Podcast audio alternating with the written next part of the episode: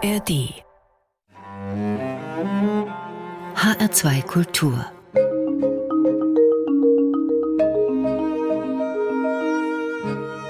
Doppelkopf am Tisch heute mit Extremsportler und Lebenskünstler Johannes Grasser. Gastgeberin ist Nicole Abraham. Johannes Grasser ist gerade 34 Jahre alt geworden, hat vier Studiengänge abgeschlossen, unter anderem Sportwissenschaften. Er ist Motivationscoach und Extremsportler. Er fährt Skateboard, surft, klettert und hat einen Weltrekord im Turmspringen aufgestellt. Und so ganz nebenbei hat er auch noch ein Buch geschrieben. Es heißt Mich bremst niemand aus. Soweit, so beeindruckend. Und jetzt sage ich Ihnen auch noch, Johannes Grasser ist spastisch gelähmt und sitzt im Rollstuhl. Hallo Herr Grasser, schön, dass Sie heute unser Gast sind im HR2 Doppelkopf. Hallo Frau Abraham, schön, dass ich hier sein darf. Herr Grasser, wir werden heute noch über Ihre vielen Abenteuer und sportlichen Leistungen sprechen. Aber zunächst erlauben Sie mir die Frage, was genau an Ihrem Körper ist anders als bei anderen Menschen? Sie haben infantile Zerebralparese. Das ist eine gute Frage, was anders ist. Ähm, ich versuche es mal möglichst einfach zu erklären. Also infantile Zerebralparese ist so der Überbegriff und eigentlich habe ich eine sogenannte Tetraspastik. Das bedeutet, aufgrund von Fehlstörungen im Gehirn oder im Zentralnervensystem habe ich eine zu hohe Muskelspannung, ungefähr dreimal so hoch wie bei jemandem ohne Handicap. Und Gründe dafür gibt es viele. Bei mir war es so, dass ich drei Monate zu früh geboren bin und dann noch ein Behandlungsfehler dazu kam. Und letztendlich äußert sich das so, dass eben die Muskelspannung sehr, sehr hoch ist und normalerweise hat man unkontrollierte Muskelzuckungen in den meisten Fällen und müsste mit der schweren Form, wie ich sie habe, ich habe insgesamt die schwerste Form, mehr oder weniger, auch wenn das hart klingt, verkrüppelt sein. So kann man sich das vorstellen und eigentlich nicht in der Lage sein, eigenständig zu sitzen oder zu essen oder Zähne zu putzen zum Beispiel, weil eben die Muskeln dauernd unkontrolliert zucken, weil man eben sich nicht in der Lage ist, eigenständig zu bewegen und 24-7 so eine Vollbetreuung eigentlich haben müsste. Sie haben einen Helfer dabei? Bei was brauchen Sie genau Unterstützung? Also grundsätzlich ist es so, dass mein Alltag einfach sehr voll ist, weil ich drei bis vier Stunden Training jeden Tag normalerweise drin habe, dann noch verschiedene Termine und das Ganze parallel zum Studium damals oder dann eben zur, zum Job oder wie auch immer. Ähm, das heißt, ich könnte schon irgendwie alles alleine, es wäre aber viel zu aufwendig und viel zu umständlich, dass ich es hinkriegen würde und es würde viel zu lange dauern. Das heißt, ich habe Helfer, also Assistenten, die mir durch den Alltag helfen, sprich, die helfen mir einfach, dass ich im Rollstuhl schneller von A nach B komme, die helfen mir beim Training, sie helfen mir im Alltag und im Haushalt, das heißt, äh, die Wäsche in die Waschmaschine, das Geschirr abspülen, halt Dinge, die so im normalen Haushalt auch anfallen, damit sie eben etwas schneller funktionieren. Und selbst mit Helfern oder mit Assistenten dauert es doch deutlich länger. Und ähm, ohne die Assistenten würde mein Tag aber überhaupt nicht funktionieren können. Der bräuchte mehr als 24 Stunden. Mein Tag bräuchte eher 48 Stunden. Mhm. Die bräuchte er manchmal so schon und dann wahrscheinlich noch, noch ähm, mehr sozusagen. Mhm. Gab es irgendwann einen Zeitpunkt, an dem Sie selbst festgestellt haben, ich bin anders als andere? Die Frage, ob ich anders als andere bin und wann ich das festgestellt habe, habe ich schon öfter gestellt bekommen und ich kann sie bis heute nicht wirklich beantworten. Ich selbst für mich habe das nicht an einem Punkt festmachen können. Ich habe irgendwann schon gewusst, okay, ich muss halt mehr machen und mein Alltag ist irgendwie anders als der von Nichtbehinderten. Aber ich habe mich nie so gesehen, so ich bin anders als die anderen. Ich glaube, das liegt auch daran, dass ich einfach in so einer kunterbunten und großen Familie aufgewachsen bin. Was sicherlich dazu beigetragen hat, dass ich mich eben nicht so krass, zumindest im Kindesalter, ausgegrenzt und so gefühlt habe ähm, weil ich doch auch immer meine Sachen hatte, die mir Spaß gemacht haben. Ich habe im Chor früher gesungen in Bamberg im Domchor. Ich bin immer gerne mit dem Fahrrad unterwegs gewesen, was dann auch so ein bisschen meine Freiheit war. Der Sport dann doch auch ähm, so ein gewisser sozialer Ausgleich neben dem harten Training, auch wenn natürlich der Sport auch Training war, aber ich glaube, dass einfach diese Summe an Dingen und vor allem die Tatsache, dass ich normal überall mit hingenommen wurde von meinen Eltern und vor allem auch normal behandelt wurde, sehr viel dazu beigetragen hat. Also wir haben zu Hause nichts Behindertengerechtes. Und da mögen sie jetzt man, manche sich denken, okay, boah, was haben die mit ihm gemacht und wieso? Und das mag komisch klingen und wenn man aber mal länger drüber nachdenkt und vielleicht kommen wir später noch drauf, dann war das genau der richtige Weg. Oder es ist einer von vielen Wegen. Ob es genau der richtige war, weiß ich nicht. Es war rückblickend für mich auf jeden Fall kein falscher Weg, sondern eher der richtige. Mhm. Ausgrenzung ist aber trotzdem sicherlich ein Problem. In Ihrem Buch ähm, habe ich gelesen, dass es da bestimmte Momente auch schon in der Schulzeit gab. Äh, tatsächlich hat es in der Schulzeit irgendwann angefangen. Also ich ging irgendwann aufs Gymnasium, das war auch schon kein einfacher Weg, das äh, durchzusetzen damals in Bayern. Und anfänglich, das muss man dann äh, von der positiven Seite der Fairness halber dazu sagen, hatte ich die beste Klassenlehrerin, die man haben konnte in der fünften und sechsten Klasse, die nämlich von Anfang an analog zum Tafeldienst einen Johannesdienst eingeführt hat, die gesagt hat, okay, immer zwei von deinen Klassenkameradinnen und Klassenkameraden helfen dir beim Klassenzimmerwechsel, beim auf die Toilette gehen, die Tür aufhalten eben von der Toilette oder wenn ich an die Tafel musste, mir vom Platz an die Tafel zu helfen. Und es ist so durchgewechselt, dass pro Halbjahr jeder Schüler und Schülerin einmal dran war. Und es hat zwei Jahre perfekt funktioniert. Und wenn man mal drüber nachdenkt, war das der heutigen Inklusion. Ich bin ja kein Freund von Inklusion oder von dem Begriff Inklusion, auch wenn das natürlich gut ist, dass wir darüber reden und dass es das gibt. Aber das war dem meilenweit voraus. Es war unbürokratisch, es war simpel und es war vor allem in dreifacher Hinsicht effektiv, weil einerseits hatte ich natürlich die Unterstützung, die ich gebraucht habe. Zweitens war ich automatisch im Klassenverbund integriert, ganz normal wie jedes andere Kind auch. Und drittens, und das ist das, was, wo viele gar nicht dran denken, es hat die soziale Kompetenz meiner Mitschülerinnen und Mitschüler extrem positiv gefördert, auch wenn sie das damals vielleicht nicht gesehen haben. Und das Bittere war dann, dass ich dann durch einen Aufstand aus der Elternschaft quasi gezwungen wurde, einen Zivildienstleistenden zu haben ab der siebten Klasse, andernfalls würde ich von der Schule verwiesen. Das hat natürlich meine Situation gesichert, dass ich Hilfe bekommen habe, aber die anderen beiden Komponenten, die ich gerade genannt habe, hat es negativ beeinflusst. Ich war nämlich von jetzt auf gleich nicht mehr ganz normal im Klassenverbund integriert, weil einfach wie so ein zweiter Papa nebendran stand. Und die soziale Kompetenz meiner Mitschüler wurde natürlich nicht weiter gefördert und damit auch eigentlich meine soziale Isolation vorangetrieben. Und das hat sich bis heute leider nicht wirklich geändert. Jetzt ist man, wenn ich mir das vorstelle, in der siebten Klasse, Sie sind 13, 14 Jahre alt und da kommt ein Zivildienstleistender dazu. Wird einem da vielleicht auch zu viel abgenommen? es ist eine äh, gute Frage, weil tatsächlich ist es schon so. Also ich bin ja auch ein Schelm und natürlich, der Mensch ist bequem. Auch ich war dann bequem. Ich habe natürlich gerne Dinge abgegeben und meine Mutter hat es glücklicherweise relativ schnell kapiert und hat gesagt, ey, nee, nee, nee, so geht das nicht. Äh, hat dann die Zivis sich zur Seite genommen, so, ihr macht nur so viel wie absolut notwendig ist, alles andere macht ihr bitte selber. Und das ist auch gut so, weil nur wenn ich auch gefordert werde dann kann ich mich weiterentwickeln. Und gerade in den Kindestagen und in den Jahren war das sehr wichtig, dass ich eben auch gefordert wurde. Ich habe zum Beispiel in der Grundschule, erinnere ich mich dran, vielleicht erinnern sich die ein oder anderen Zuhörer jetzt noch dran, dass man früher so Blätter hatte, wo man die Buchstaben nachmalen musste mhm. und dann die Zeilen schreiben musste. Und bei uns musste man die mal zehnmal nachfahren und ich war immer so, ja, ich bin doch behindert, ich muss das keine zehnmal machen, ich mache das jetzt nur dreimal. Und meine Klassenlehrerin und meine Mutter, die waren so, nee. Und wenn du eine halbe Stunde länger brauchst, egal, du machst das genauso oft. Mhm. Und das ist gut so. Weil man muss auch einfach über seine Grenzen gehen, um vorwärts zu kommen. Ihre Mutter hat da eine wesentliche Rolle gespielt. In ihrem Buch auch eine schöne Geschichte. Die Kinder essen zu Abend und lassen alles stehen. Ja, das ist der Klassiker, oder? Kennt, glaube ich, ja, jeder, wenn die Eltern mal außer Haus sind abends und dann heißt es, ja, ihr räumt dann bitte noch den Esstisch ab, wenn, wenn ihr fertig seid mit Abendessen. Ja, ja, machen wir. Und natürlich haben wir es nicht gemacht, wie das halt Kinder so machen. So. Ja, und dann kamen die irgendwann nachts nach Hause, so zwischen drei und vier morgens ja, und dann wurden wir Kinder halt aus dem Bett geschmissen, um diesen Esstisch aufzuräumen.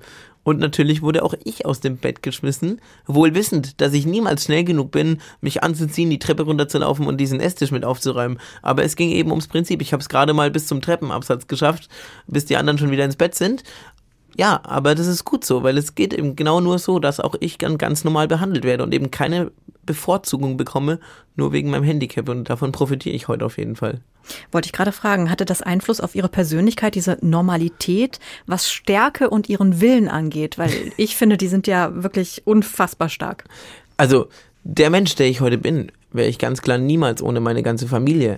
Ich habe sehr, sehr viel davon profitiert und ich bin sehr froh, dass sie eben so ganz normal mit mir umgegangen sind, denn das ist auch das, was mich am Ende des Tages eben aufs Leben vorbereitet hat, auf das, was da auf mich zukommt und dass ich heute eben mit so vielen Dingen klarkomme und sie in den meisten Fällen auch versuche von beiden Seiten und vor allem mit Humor zu sehen, denn das hätte ich, glaube ich, ohne meine Familie, ohne diese vielen Geschwister, ohne diese ganzen Höhen und Tiefen, die man als Familie dann durchmacht, nie so heute drauf und würde nie so damit umgehen, wenn ich eben auch nicht so ins kalte Wasser manchmal geworfen worden wäre und auch an Dingen eben probieren musste. Also dass ich eben, ja, wir haben teilweise zu Hause Sachen gebaut, wo ich dann ganz normal mitgemacht habe, Zement zu mischen, wie auch immer, weil nur weil ich behindert bin, heißt es ja nicht, dass es nicht geht. Natürlich war ich komplett von oben bis unten dreckig oder bin übers Kartoffelfeld äh, als kleines Kind gerobbt und habe Kartoffeln aufgelesen. Ja und? Aber es hat funktioniert. Und am Ende des Tages geht es genau darum, Dinge einfach möglich machen, bevor man alles zerdiskutiert, nach Lösungen zu suchen. Schönes Thema, Krankenkasse. Schwieriges Thema. Schwieriges Thema. Da wird alles äh, ja, zerdiskutiert, das haben Sie sehr schön gesagt. Häufig ist es einfach so, dass wir Deutschen sehr gut darin sind, Dienst nach Vorschrift zu leisten. Und sehr viel Probleme damit haben oder uns sehr schwer tun damit, auch nach Lösungen zu suchen, die vielleicht nicht immer zu 100 Prozent im Rahmen liegen, sondern vielleicht mal ein bisschen außerhalb des Rahmens. Und das Interessante, gerade bezogen auf die Krankenkassen, völlig unabhängig davon, ob es vielleicht sogar weniger kosten würde und besseren Effekt hätte. Nein, es muss der Vorschrift entsprechen, egal ob es das Dreifache kostet und kaum einen Effekt hat, aber wenn es nicht der Vorschrift entspricht, dann wird es nicht gemacht und man muss sich um alles und jeden streiten. Also meine Eltern und vor allem mein Vater haben früher gefühlt stundenlang und äh, kiloweise Ordner und ähm, Schriftverkehr mit der Krankenkasse geführt, um sich drum zu streiten, um irgendwelche Therapien gezahlt zu bekommen, die nicht dem Standard entsprechen und am Ende des Tages dann doch wieder eine Ablehnung zu haben. Letztendlich bin ich aber froh, dass meine Eltern die Sachen trotzdem versucht haben, irgendwie durchzuziehen, irgendwie durchzukriegen, durchzukämpfen. Denn ich wäre ohne diese ganzen Dinge außerhalb der Schulmedizin da bin ich mir heute sicher, definitiv nicht da, wo ich heute bin und schon gar nicht so eigenständig und fit. Jetzt hat Ihr Vater, Sie haben es gerade gesagt, immer wieder recherchiert, neue Therapieformen gefunden. Sie sind als Kind auch oft in die Ukraine gereist. Was hat es mit dieser Therapie auf sich? Die Manualtherapie in der Ukraine ist eine Therapie, die in Europa so nicht zugelassen ist.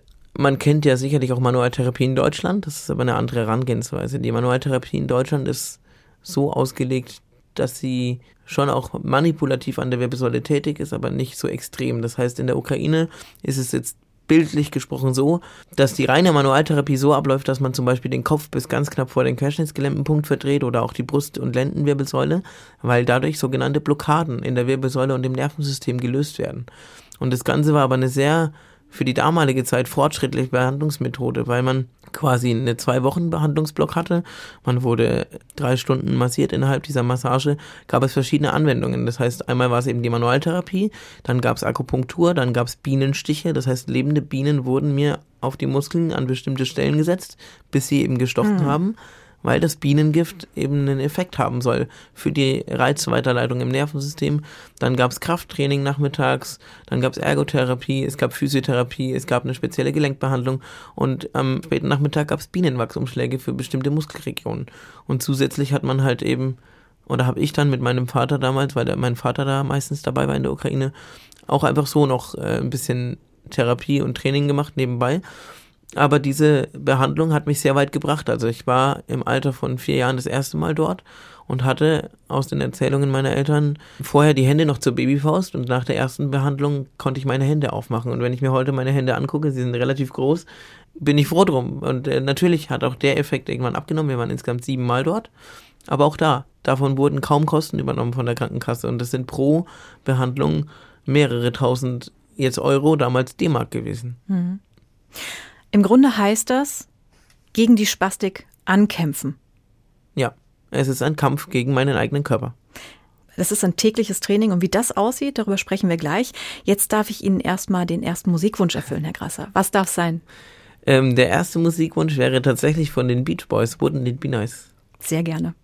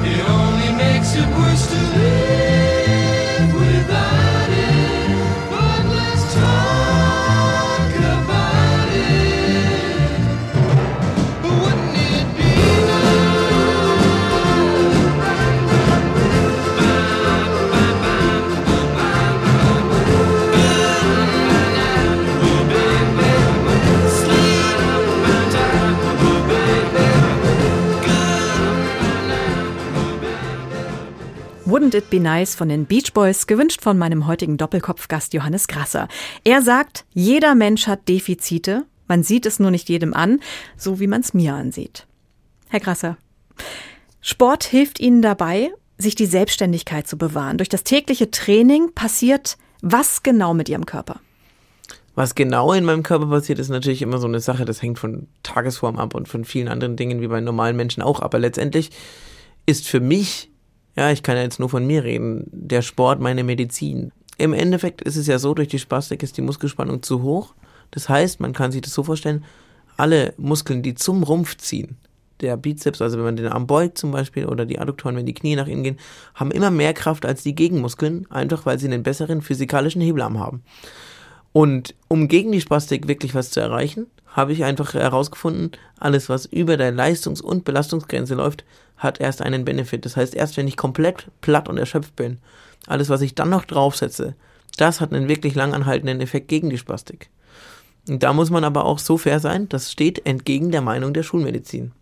Auch wenn das hart klingt, nach wie vor die Meinung der Schulmedizin in Deutschland leider ist oft noch so, okay, wenn die Spastik quasi auftritt, dann soll man das passieren lassen und danach die Bewegung nochmal machen.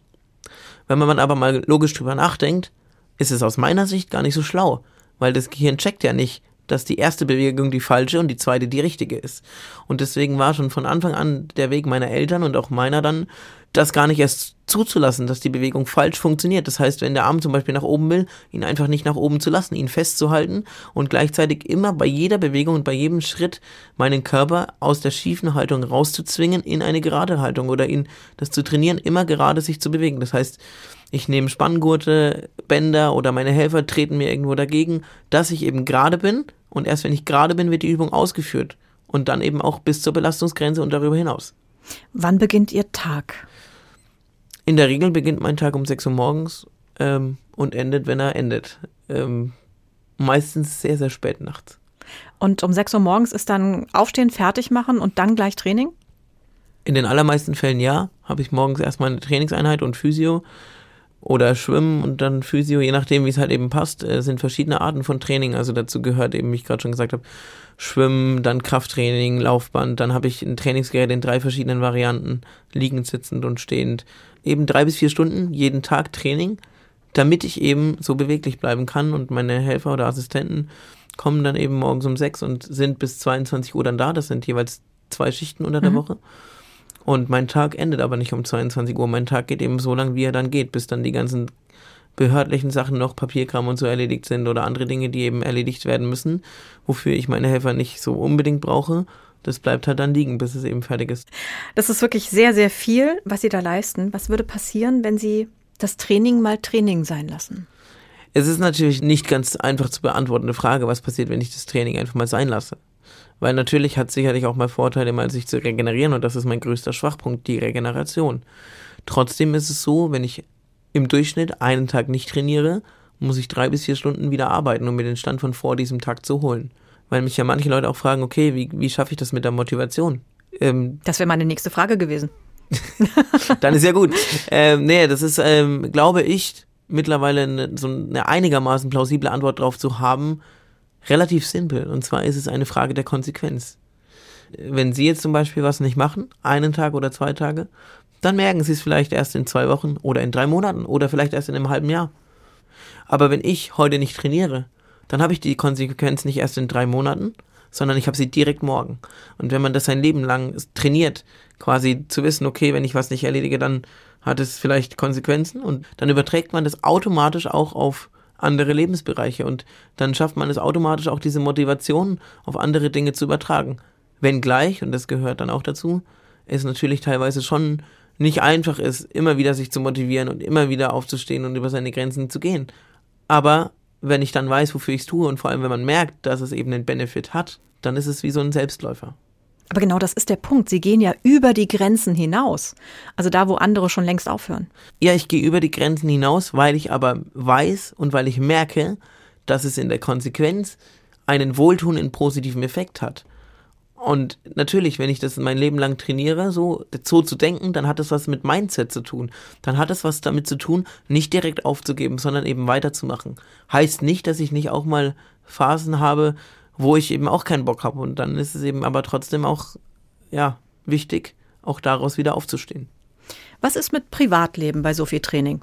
Das Privatleben sollte noch stattfinden, ist häufig, gerade als Kind und Jugendlicher, nicht immer einfach gewesen. Und bei all dem Training, was mir heute die Freiheit und Lebensqualität sichert oder ermöglicht, war das vielleicht auch ein Punkt, der mehr Gewicht gebraucht hätte, rückblickend nichtsdestotrotz wüsste ich nicht, wie fit und mobil ich dann wirklich wäre, weil ich merke heute schon, dass der Aufwand immer weiter steigt, um nicht noch unbeweglicher zu werden. Ähm, aber Privatleben ist natürlich nicht einfach, das ist wie bei jedem anderen Leistungssportler oder Leistungssportlerin auch, sollte aber schon auch zum Tragen kommen und ist auch das, was tatsächlich nicht einfach ist. Und das liegt nicht unbedingt an mir, sondern eher daran, dass es vielen Menschen leider sehr schwer fällt, mit Menschen mit Handicap normal umzugehen. Normalität. Sie haben Sport studiert? Oh, Herr Grasser, da muss man doch eine Sportprüfung machen. ja, die Reaktion, die ja jetzt auch bei Ihnen so ein bisschen durchklingt, so wie sitzt im Rollstuhl, ist komplett behindert und studiert Sport. Hat er sie noch alle? Ja, er hat sie noch alle und ich finde es auch gut so. Kam eigentlich ziemlich witzig. Ich wollte eigentlich Medizin studieren und wollte in die Neurologieforschung später und habe mir gedacht, ich will aber nicht so ein Fachidiot werden. Nichts gegen Fachärzte, gar kein Ding. Aber ich wollte Humanmedizin als Basis studieren und dann ging das nicht wegen dem praktischen Jahr damals. Und dann hat mein Physiotherapeut gesagt, hey, studier doch was, wo du dein ganzes Training einbauen kannst, weil ich damals eben schon so viel trainiert habe. Studier doch Sport. Und habe ich gesagt, ja gut, und dann läufst du für mich beim Eignungstest die 3000 Meter oder wie sollen wir das machen? Naja, und dann hatte ich einfach Glück. Ähm, dann daran merkt man schon so ein bisschen, wie ich auch schon getickt habe ich gebe mich mit einem Nein nicht unbedingt zufrieden. Ich suche nach Wegen und nach Lösungen. Ich bin damals in meiner Heimatstadt Bamberg. Zufällig war mein Gymnasium neben der Uni und bin ich einfach in einer Freistunde mal rübergelaufen, bin dahin, habe gesagt, hier, ich würde gerne Sport studieren. Und dann hatte ich Glück, weil er gesagt hat, ja, wissen Sie was, ich finde es cool, ich kann Sie leider nicht nehmen, aber ich treffe nächste Woche meine bayerischen Kollegen. Und dann hat er das angesprochen und dann hatte ich einfach das Glück, dass in München durch die Umstellung von Diplom auf Bachelor damals das Eignungsverfahren, so wie es klassisch bekannt ist mit dem Eignungstest, umgestellt wurde und damit hatte ich dann die Chance, in Bachelor zu starten. Das ist nicht unbedingt bei allen Menschen auf positives Feedback gestoßen, das muss man fairerweise auch dazu sagen. Aber ich habe mich durchgebissen und ich bin sehr froh drum. Denn ich glaube, und das ist ja dann die häufigste Kritik, die man kriegt, so, ja, was willst du damit später arbeiten und ne, da kriegst du eh keinen Job. Ja, es war unmöglich, einen Job zu kriegen, das lag aber nicht am Sportstudium. Und der entscheidende Vorteil, den viele vergessen bei dieser Argumentation, in keinem anderen Studium hätte ich es geschafft, mein Training einzubauen in dem Umfang, wie ich es brauche. Und ich weiß heute aus den letzten Monaten und wenn es mal eben nicht so gut lief, ich bin mir sehr sicher, dass ich heute kaum noch laufen könnte, wenn ich was anderes studiert hätte. Thema Jobsuche. Ja, ein sehr schmerzhaftes Thema. Ein Armutszeugnis für Deutschland, um ehrlich zu sein. Sie haben es vorhin angesprochen. Ich habe quasi vier Studiengänge abgeschlossen. Ich habe Sportwissenschaften im Bachelor in München und Australien studiert, bin zum Master an die Sporthochschule, habe parallel zum Master einen Studiengang beim DFB gemacht, habe in der Bundesliga praktische Erfahrungen gesammelt, weil mir klar war, dass es nicht einfach wird und mir und habe dann auch noch ein eigenes Thema in der Bachelor- und Masterarbeit ähm, geschrieben, eben um was zu haben, was meine Behinderung sozusagen ausgleicht und trotzdem hat es überhaupt nicht funktioniert. Und wir reden hier jetzt nicht nur davon, dass es um, um den Sport geht, um das aktive Sportsein, sondern ich habe mich schon früh auch für sehr viel Technik und Innovation interessiert. Das heißt, ich habe mich in den verschiedensten Branchen, von der Automobilindustrie bis zur Medienbranche bis hin zum Gesundheitsbereich, überall beworben, 900 Bewerbungen oder mehr und bin überall abgelehnt worden wegen meiner Behinderung, bis, bevor man mich mal zum Bewerbungsgespräch eingeladen hat. Aber es gibt eine Quote. Ja, aber diese Quote ist nicht wirklich lukrativ erfüllt zu werden, denn es gibt, es das heißt so schön Ausgleichsabgabe, man könnte auch böse sagen, Strafgebühr, die ein Unternehmen zahlen muss, wenn die Quote nicht erfüllt wird. Und das Witzigste daran ist, dass diese Ausgleichsabgabe, weil man könnte ja jetzt argumentieren, ja, aber die bekommen ja Zuschüsse, wenn sie so Leute wie mich einstellen. Ja, aber diese Zuschüsse, die werden ausschließlich aus dieser Ausgleichsabgabe finanziert. Das heißt, das System würde gar nicht funktionieren, wenn es keine Unternehmen gäbe, die Menschen wie mich nicht einstellen. Und das ist das eigentlich makabere. Und die Ausgleichsabgabe ist halt dann auch noch so gering, sind 360 Euro maximal pro Monat. Und das ist halt für einen Milliardenkonzern nichts. Das sind Peanuts. Also 360 ja. Euro, ganz ehrlich, also das ist jetzt meine persönliche Meinung, wenn ich ein Unternehmen wäre und ich hätte die Wahl zwischen mir und einer anderen Person, beide gleich qualifiziert, nur ich mit Behinderung, die andere Person nicht. Ich würde mich auch nicht nehmen, weil es gibt noch andere Gesetze, die es fast, fast unmöglich machen, mich zu kündigen. Und ich müsste vielleicht noch bauliche Maßnahmen treffen, um umzubauen, die ja nur bezuschusst werden, die nicht komplett übernommen werden, die nur bezuschusst werden. Dann würde ich auch den anderen Arbeitnehmer nehmen, zumal ich ja nicht weiß, okay, was passiert mit dem? Wird er vielleicht krank? Fällt er dann aus? Ja, ganz ehrlich, wenn so die Voraussetzungen gesetzlich sind, dann ist es auch kein Anreiz für ein Unternehmen und dann ist es kein Benefit. Ihr Lieblingswort Inklusion. Da ist Deutschland wohl weit hinten dran. Au, oh, das ist gemein. Ähm, ich mag dieses Wort nämlich überhaupt nicht. Und um ehrlich zu sein, es ist eine sehr provokante Aussage, ich weiß. Ich finde, es ist peinlich, dass wir dieses Wort überhaupt brauchen. Und dadurch, dass wir es benutzen, schaffen wir nämlich eigentlich schon wieder einen ausgegrenzten Rahmen. Denn jetzt gehen wir mal auf Sportveranstaltungen. Sport hat eigentlich ein Riesenpotenzial, wenn wir dieses Wort schon verwenden wollen, inklusiv tätig zu sein. Aber dadurch, dass wir eine Veranstaltung Inklusionsveranstaltung nennen, grenzen wir es ja schon wieder ab. Weil mhm. die meisten Menschen so, ja, das sind ja Veranstaltungen für Behinderte. Mhm. Warum nutzen wir denn dieses Wort überhaupt? Also ich bin kein Verfechter von irgendwelchen Worten, mir ist es prinzipiell egal. Aber wenn wir dem Kind schon Namen geben, wieso denn überhaupt? Warum, warum machen wir es nicht einfach zu einem Event für alle? Weil natürlich will man einen Namen haben, aber dadurch schaffen wir schon wieder mehr Diskrepanz als Akzeptanz und das ist der falsche Weg. Genau wie diese Diskussion, was man sagen darf und was man nicht sagen darf. Ich weiß, ich begebe mich jetzt schon wieder auf Glatteis, aber ich finde, da müsste von beiden Seiten ein bisschen mehr Gelassenheit und Offenheit an den Tag gelegt werden. Denn als Beispiel, wenn ich jetzt gefragt werde, ob man mir helfen kann, dann habe ich mindestens zwei Möglichkeiten darauf zu antworten. Entweder ich bin total genervt, weil ich keinen Bock habe, dass Leute mich schon wieder fragen oder weil ich schlechte Erfahrungen gemacht habe oder weil ich einfach es leid bin, dass ich ständig gefragt werde, ob man mir helfen kann und reagiere patzig drauf. Oder ich bin freundlich und sage, nee, danke, passt schon. Weil ich muss auch der anderen Person zugestehen, dass sie keine, vielleicht keine Erfahrung hat, dass sie das nicht macht, um mich zu diffamieren, sondern einfach nicht fragen will. Denn ich würde ja auch vielleicht einer alten Dame äh, fragen, ob ich die Einkaufstüte hochtragen darf. Dann ist es ja auch nicht negativ. Das ist das eine. Und das andere ist dieses, wie, wie angegriffen fühle ich mich von Worten. Es ist natürlich sehr individuell und es hat sicherlich sehr viel mit dem einzelnen Background zu tun, was man für Erfahrungen gemacht hat. Trotzdem plädiere ich für folgenden Umgang damit. Ich nehme jetzt mich als Beispiel, denn es steht mir nicht zu, in anderem Kontext das zu beurteilen. Aber wenn man jetzt zum Beispiel sagt, boah, ist das behindert und es gibt Menschen, die sich davon angegriffen fühlen, ich fühle mich davon gar nicht angegriffen, weil ich das genauso verwende, weil es mich nicht interessiert, weil ich da keine Wertigkeit drin sehe, dass es mich persönlich angreift. Ich finde aber, wir sollten das in dem allerersten Zugang auch nicht werten, sondern wir sollten dann als in dem Fall Behinderte sagen, hey, mich stört das vielleicht und bitte ähm, geh damit anders um. Wenn dann die Person es bewusst nochmal macht, dann kann ich auch angegriffen davon sein, denn dann ist es mein gutes Recht. Wenn ich aber von vornherein schon sage, ich mag das nicht, dass so ein Wort überhaupt verwendet wird, dann erzeugt es häufig beim Gegenüber bei der Kommunikation schon eine Barriere. Dann ist es so, okay, boah, ich weiß jetzt nicht, was ich sagen soll. Darf ich das überhaupt sagen? Darf ich nicht? Mhm. Und dadurch entsteht eigentlich mehr Angst als Offenheit. Und dann gehen wir wieder fünf Schritte rückwärts statt einen vor. Also sind wir eigentlich wieder weiter von dem entfernt, wo wir eigentlich hinwollen. Und diese Debatte geht völlig am Ziel vorbei, weil am Ende muss man natürlich darüber reden, was man sagen darf und was nicht. Aber viel wichtiger ist es, wie verhalte ich mich und wie gehe ich damit um. Und da müssen beide Seiten zusammenarbeiten. Denn Inklusion wird so lange in Deutschland nicht funktionieren, bis nicht auch die Behinderten sich mal bewegen. Denn wir werden es nie schaffen, in den nächsten drei Jahren alle Barrieren baulich abzubauen. Und dann geht es genau darum, wie wir zwischenmenschlich und miteinander umgehen. Und dann müssen eben auch die Behinderten sich bewegen und bereit sein, einen Kompromiss einzugehen. Auch wenn es natürlich manchmal nicht einfach ist. Herr Krasser, das wäre jetzt Ihre Chance für den zweiten Musikwunsch. Der zweite Musikwunsch ist die kleine Nachtmusik von Wolfgang Amadeus Mozart.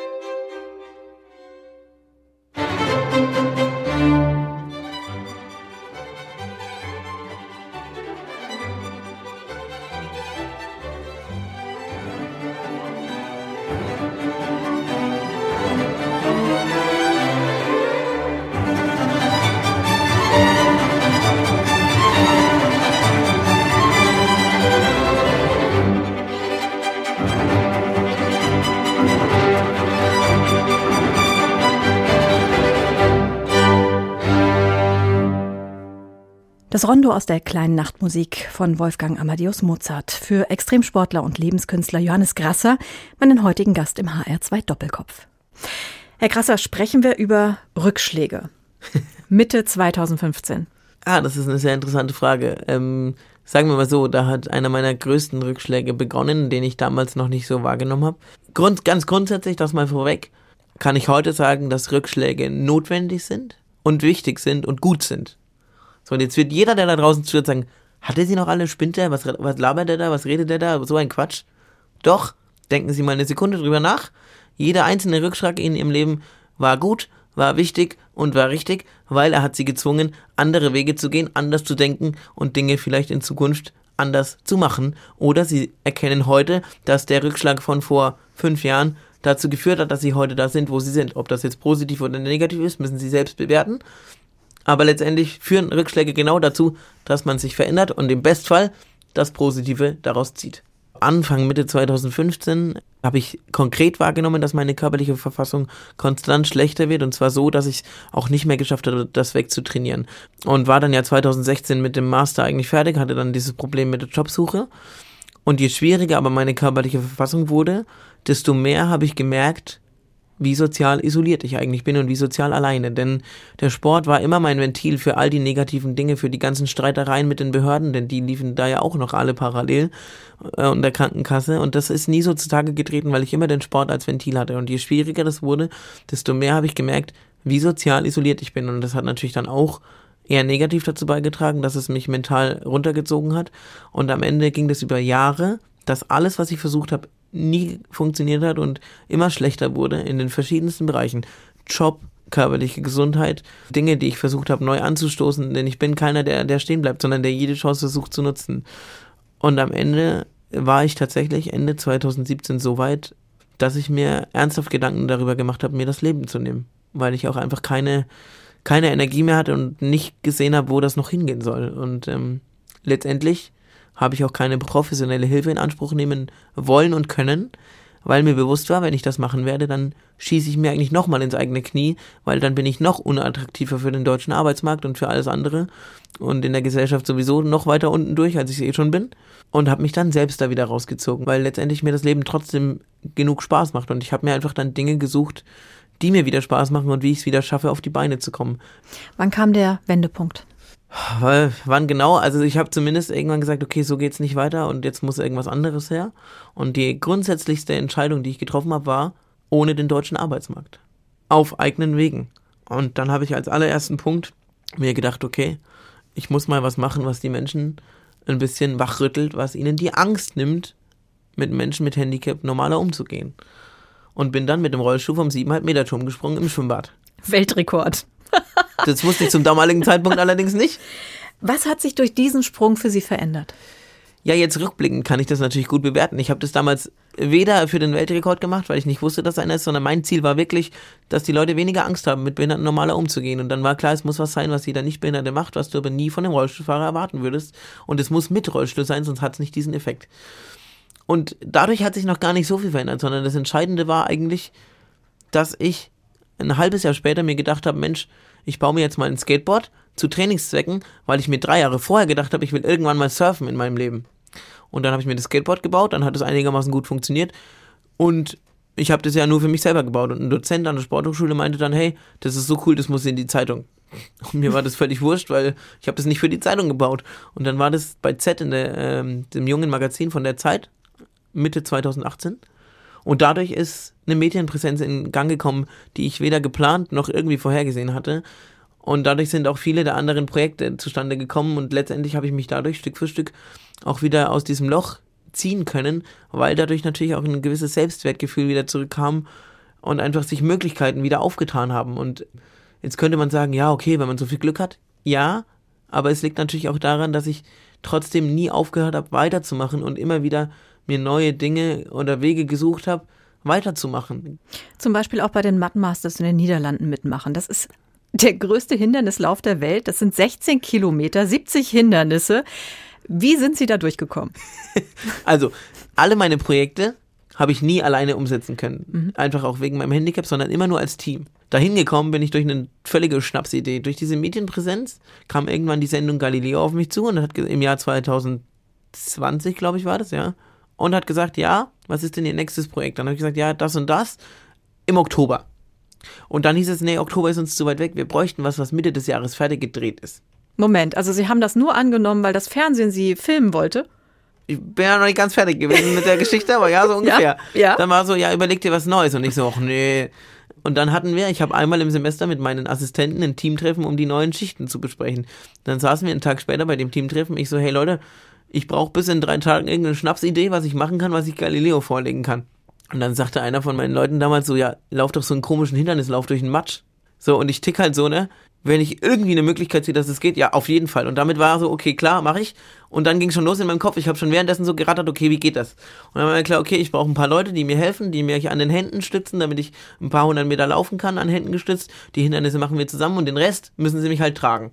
So, und damit war die Idee schon geboren und dann ging es halt darum, wie man das konkret hinkriegt. Ja, und so war es dann halt auch. Und Sie sind ins Ziel gekommen. Ja, hat lang gedauert und ich habe äh, viel Hilfe gebraucht. Das war ultra witzig. Wir waren alle komplett nass und dreckig, aber es war mega lustig und ja, wir sind angekommen. ADH Surfmeisterschaften in Frankreich. Sie haben teilgenommen, Sie haben aber nur auf dem Skateboard geübt. Sie waren vorher noch nie surfen. Ja, das war alles sehr lustig. Ich habe ähm, dieses Skateboard 2018 gebaut, dann hat es gut funktioniert. Dann hatte ich ja schon ein bisschen Medienpräsenz, die hat mir dann dabei geholfen. Ich habe dann alle möglichen Surfbrettbaufirmen angeschrieben, die ich so gefunden habe auf mhm. der Welt, ob die Bock hätten, analog zu dem Skateboard mit mir ein Surfbrett zu bauen. Dann habe ich eine deutsche Firma mit Sitz in Portugal gefunden, die gesagt hat, ja, probieren wir mal. Und dann waren wir im Februar 2019 in Portugal, meine zwei Helfer und ich. Und dann meinten die, ja, wir schrauben da so Mastfüße aus dem Windsurfen rein, die halten bestimmt. Ich so, ja, das muss aber stabil sein, weil ich muss mich darin festhalten. ja, das wird schon halten. Dann sind wir da in Portugal. Ich wurde eine halbe Stunde in diesen Neoprenanzug gezwängt und gestopft. Alle haben Mhm. sich schon gefreut. Paul und Jonas, meine zwei Leute. Und Paul schraubt so diese Stangen fest und tippt einmal oben dagegen, ob sie auch wirklich fest sind. Und du konntest diese Stangen 90 Grad in jede Richtung biegen. Fest war da also gar nichts. Drei Tage hatten wir geplant. Ich mache es jetzt kurz. Drei Tage haben wir im Baumarkt verbracht, um diese Stangen festzukriegen. Es hat überhaupt nicht funktioniert. Am letzten Tag, drei Stunden vor Abflug, habe ich fünf Rollen Panzertape genommen, habe die so lange da drum rumgewickelt in der Hoffnung, dass das irgendwie hält, dass wir wenigstens einmal in dieses Wasser kommen. Das hat geklappt. Genau für ungefähr 1,5 Sekunden. Dann bin ich wieder runtergeflogen. Wir sind alle völlig frustriert nach Hause geflogen. Und dann hat mich aber diese eineinhalb Sekunden nie locker gelassen. Und dann habe ich immer wieder nachts in, über diese eineinhalb Sekunden nachgedacht in meinem Kopf so, warum nur eineinhalb Sekunden? Warum nur eineinhalb Sekunden? Und irgendwann kam ich auf die Idee, ja, die Stangen sind auf der einen Seite vom Surfbrett montiert und ich bin immer nach hinten umgekippt, bis mir eingefallen ist, ja, meine Unterarme haben noch eine gewisse Länge und deswegen stehe ich mit den Füßen nicht in der Mitte vom Brett, sondern an auf der anderen Außenseite. Deswegen kippe ich dauernd nach hinten um. Also war mir klar, ich brauche eine Konstruktion, die im Brett verankert ist, die aber die Stangen nach außen verlegt, also wie so eine Stufe. Dann habe ich mir einen Metallbauer gesucht in Köln, habe gesagt, so, ich brauche genau das, so und so und so, und das muss da und da rein und das muss bis dann und dann fertig sein, weil dann sind die ADH und da will ich mitsurfen. Zehn Tage vor dem Wettkampf war das Ding fertig, dann waren wir auf dem Fühlinger See in Köln, haben das probiert, es hat eine halbe Stunde gedauert, bis ich es geschafft habe, auf diesem Brett aufzustehen und ich bin wieder nach drei Sekunden umgekippt. Und dann wurde das Brett nach Frankreich abtransportiert. Dann standen wir drei vor diesen Wellen, waren super große Wellen, und ich guck die zwei Jungs so an, keiner hat einen Ton gesagt, alle wussten so, okay, was zum Henker tun wir hier? Es ist völlig bescheuert. Und ich sag nur so, wir machen das jetzt. Ich war zu dem Zeitpunkt völlig auf Schmerzmitteln, weil ich mir die Brust geprellt hatte drei Tage vorher. Ja. Ich so, wir machen das jetzt, wir gehen da jetzt rein, wir probieren das jetzt. Wir sind da rein. Keine Ahnung warum, es hat perfekt funktioniert. Ich bin gegen Nichtbehinderte angetreten und bin in die zweite Runde gekommen. Das war genial. So, das, und das war das ist immer noch das Projekt, was mich bis heute am meisten catcht, weil ich mir denke so, diese Tatsache, dass es so unwahrscheinlich ausgesehen hat und trotzdem funktioniert. Und das ist auch das, wo ich bei meinen nächsten Projekten darauf vertraut habe. Es wird funktionieren, weil ich weiß, dass ich es irgendwie hinkriege. Und wenn es am Ende nur der Wille und die Motivation ist, die dafür ausschlaggebend sind. Und natürlich das Team, was mir dabei natürlich auch hilft. Dann haben sie den Zuckerhut in Rio de Janeiro erklettert. Also ich habe die Reportage gesehen und ich dachte mir nur Wahnsinn, was muss man für einen ungebrochenen Willen und für ein Durchhaltevermögen haben? Ich war mehr als nur beeindruckt, ehrlich gesagt war ich fix und fertig. Vom Zuschauen. Vom Zuschauen nur. Erzählen Sie uns mal von diesem Abenteuer. Geplant war das für Sommer 2020. Und jeder weiß, was im Jahr 2020 dann passiert ist. Corona. Und mir war aber damals schon klar, um dieses Projekt überhaupt nur irgendwie realisieren zu können, muss mein Training deutlich mehr werden. Weil ich einfach deutlich schlechter geworden bin im Klettern und generell. Das heißt, ich habe mein Training von den normalen drei bis vier Stunden auf bis zu sieben Stunden am Tag hochgefahren. Für diese geplanten ein Jahr Vorbereitungszeit. Aus diesem einen Jahr wurden aber am Ende drei Jahre, weil wir erst im Oktober 2022 dann fliegen konnten wegen Corona. Und es ist aber bei einer Spastik eben so, du kannst eben nicht sagen wie jeder andere, ja, dann reduziere ich das Training halt wieder und fahre es in drei Monaten wieder hoch, weil du eben nicht weißt, wie entwickelt sich dann der Körper und schaffst du es jemals wieder, dahin zu kommen. Also musste ich auf dem Niveau bleiben. Am Ende des Tages, ich mach's kurz, wir sind im Oktober 2022 nach vielen Hängen und Würgen, ich musste die Sponsoren alleine suchen, es war super schwierig, weil die alle immer gedacht haben, ich will meinen Spaß finanzieren. Wegen Corona sind manche Sponsoren abgesprungen. Am Ende hatten wir die Produktionsfirma, die eigentlich dabei sein wollte, ist abgesprungen. Ähm, Wir hatten am Ende dann noch eine Budgetlücke, eine fünfstellige, fünf Tage vor Abflug, die ich dann irgendwie noch schließen musste über Sponsoren, die ich dann glücklicherweise noch gefunden habe. Und am Ende des Tages ging es darum, da hochzukommen. Sie sind hochgekommen. Ja, und Wie das war das? völlig crazy und niemals nur einen Meter möglich ohne das ganze Team. Insgesamt ist der Zuckerhut 400 Meter hoch, reine Kletterroute waren gute 200 Meter. Das Ziel war, bis zum Sonnenuntergang oben zu sein. Sonnenuntergang war 17.30 Uhr und man könnte jetzt sagen, als ob es so geplant wäre für das Drehbuch. Nein, es war nicht so geplant, aber um wirklich Punkt 17.30 Uhr habe ich den Fuß oben auf die Plattform gesetzt. Sie waren also bei den Mud Masters. Da schaue ich gerne zu. Sie sind auf den Zuckerhut äh, gestiegen. Ich bin da mit einer Gondel draufgefahren. Fand ich auch völlig in Ordnung. Das finde ich auch völlig fein. Ich werde nie wieder da hochklettern. Das ist nämlich der Punkt. Sie sagen jedes Mal, wenn Sie sowas gemacht haben, oh Gott, das mache ich nie wieder. Und dann kommt es zur nächsten Idee. Was triggert Sie? ich muss das ein bisschen anders formulieren. Was hat mich bisher immer getriggert, denn ich weiß auch nach diesem Projekt in Rio, das wird nicht mehr so sein. Denn dieses Projekt hat mir sehr, sehr viel, zu viel Kraft gekostet. Und zwar in vielerlei Hinsicht. Also Rio war für mich auch ein gewisser ähm, Selbsterfahrungswert, weil ich natürlich auch viel über mich selbst gelernt habe, auch wie ich manchmal mit anderen Leuten umgehe, auch wenn ich manchmal denke, okay, ich gehe da ziemlich cool mit den Leuten um. Trotzdem habe ich dann festgestellt, so, naja, ähm, man ist es schon so gewöhnt, dass man seine Assistenten hat, dass man sagt, kannst du mal bitte das machen, kannst du mal bitte das machen. Und wenn man aber dann mit so einem Team unterwegs ist, dann ist es eben nicht immer nur meine Helfer, sondern dann ist es auch ein Team. Und äh, da dann das Fingerspitzengefühl zu haben, wann kommt es vielleicht bei den Teammitgliedern mal einfach nur noch nervig an und wann eben nicht. Und vor allem häufig mache ich mir dann Gedanken, okay, ist das nicht so anstrengend für die Leute? Und dass auch ich dann irgendwann mal erkenne, okay, wenn du sie zweimal gefragt hast und sie sagen, das ist okay, dass ich das dann auch so annehme, denn ich beklag mich einerseits, dass ich immer bevormundet werde und mache in dem Moment eben genau das Gleiche. Und habe das aber zu dem Zeitpunkt ja gar nicht so wahrgenommen. Das ist das eine, was ich auf jeden Fall mitgenommen habe, für mich als Learning. Und, das ist aber das für mich das äh, Wichtigste, für mich persönlich, es wird kein Projekt mehr geben, was mich so über meine Leistungs- und Belastungsgrenzen bringt, mental und physisch. Und ich werde kein Projekt mehr machen, wo ich an allem alleine hängen bleibe. Denn ich bin immer noch nicht wirklich wieder bei 100% körperlich. Und es liegt auch daran, weil ich danach keine Pause hatte. Ich bin mhm. nach Hause geflogen und mhm. war die Tage danach nur unterwegs, wegen der Veröffentlichung meines Buches, äh, bis heute. So, natürlich geht mein Training jetzt wieder weiter und ich merke aber jede Woche, dass ich eigentlich Donnerstag schon so weit bin, dass ich nur noch schlafen will. Alle Projekte, die jetzt noch kommen, dienen eben nicht mehr. Und das ist nämlich das, was ich dann auch gemerkt habe. Angefangen mit dem Sprung, dann mit dem Mattmaster, die wurden alle immer extremer, die Projekte, und unterbewusst anscheinend dann doch immer getrieben von diesem, ich will aus dieser Schublade raus, um den Menschen mal zu zeigen, dass ich doch einfach nur normal bin. Und das ist der falsche Antrieb. Es ist total bescheuert, dass das unterbewusst mein Antrieb war. Und das ist mir auf jeden Fall eine Lehre jetzt gewesen nach Rio. Und dann muss man sagen, auch wenn das jetzt richtig weird klingt, es war gut, dass es wegen Corona dann so lange gedauert hat. Denn vielleicht wäre ich zu dieser Erkenntnis nie gekommen, wenn es mich nicht so weit an die Grenzen gebracht hätte. Und das ist gut so, denn es ist der völlig falsche Ansatz, nur um so eines Willen solche Projekte zu machen. Denn wenn es die Leute jetzt nicht kapiert haben, dann werden sie es nie kapieren. Johannes Krasser, immer voller Pläne. Vielen Dank, dass Sie heute unser Gast im HR2 Doppelkopf waren. Ein Musikwunsch habe ich zum Abschluss noch. Können Sie sich wünschen? Ja, erstmal vielen Dank, dass ich hier sein durfte. Hat sehr Gerne. viel Spaß gemacht. Hoffentlich bald wieder.